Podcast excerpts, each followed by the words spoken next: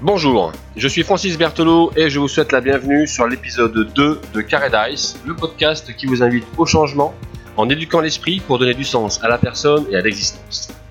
Je vous invite donc à vivre une nouvelle relation avec le changement en le générant activement, personnellement dans votre vie.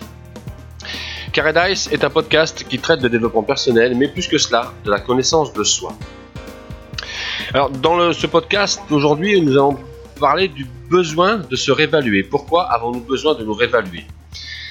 Vous m'entendrez souvent parler de vos objectifs à long terme et de l'importance de bien les définir dans votre style de vie pour devenir une meilleure personne, une meilleure version de vous-même. Cependant, on ne discute pas assez de l'importance de revoir les objectifs et de les réévaluer à la fois les objectifs eux-mêmes, mais également la manière dont on souhaite les atteindre. En fait, fixer les objectifs est crucial si vous vous laissez suivre euh, le cours de la vie sans vous efforcer activement de sortir de votre zone de confort et de vous développer, de grandir, vous ne trouverez jamais vraiment le bonheur, le vrai bonheur. Pensez au moment où vous avez été le plus heureux dans votre vie. Que s'est-il passé à l'époque? Et j'espère que la plupart de ces moments suivaient un mouvement réel pour qu'ils deviennent vrais. Et vous l'avez souvent entendu ça, un bonheur inattendu n'arrive jamais seul il arrive rarement seul. On va pas au sommet d'une montagne sans l'escalader. On ne parle pas une langue étrangère, quelle qu'elle soit, sans l'étudier.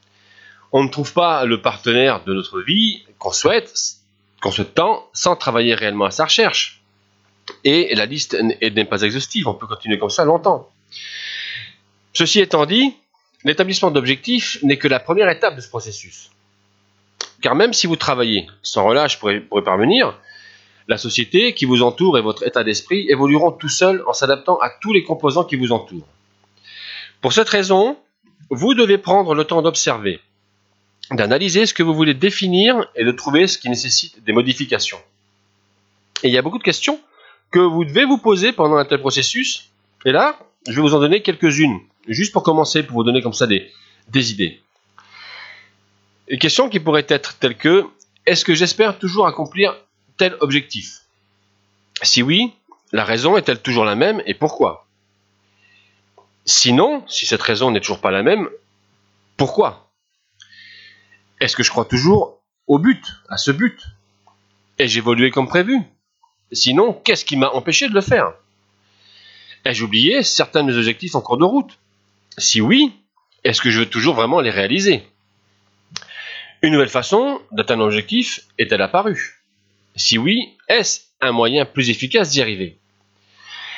Y a-t-il quelque chose qui me manque avant de commencer ce processus? Si oui, quoi et pourquoi? Peut-il être réinséré dans ma vie? Qu'ai-je fait mieux que prévu? Que pourrais-je faire de mieux? Comment ces changements ont-ils affecté ma vie jusqu'à présent? Quels autres impacts peuvent être attendus en cours de route?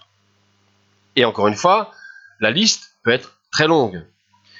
Là, ce qu'il faut faire, ce que, je, demande et ce que je souhaite que les gens fassent, c'est ça, c'est ce que j'ai fait moi-même hein, pendant longtemps et que je fais toujours, hein, c'est de trouver des questions. Donc déjà, trouver les, questions qui vous conviennent dans la liste que je viens d'énumérer et d'ajouter les vôtres pour évaluer votre situation actuelle. Assurez-vous de trouver le temps nécessaire pour effectuer ce travail sur vous-même car il est vraiment essentiel à votre amélioration, à votre croissance et à votre bien-être. Comme dans tout projet, il doit exister une sorte de débriefing à mi-parcours pour déterminer ce qui doit être modifié pour obtenir les meilleurs résultats. Et je dis à mi-parcours parce que bon, ce processus de révision de votre statut actuel, qui est fait à partir de ces questions qu'on se pose, il doit être effectué au moins une fois par an, voire plusieurs fois. Moi, en ce qui me concerne, je le fais tous les trimestres. Et euh, quand on se fait ce, genre de, de réflexion, on peut commencer par une petite analyse une fois, et puis quelques mois plus tard, par une analyse plus approfondie sur soi-même.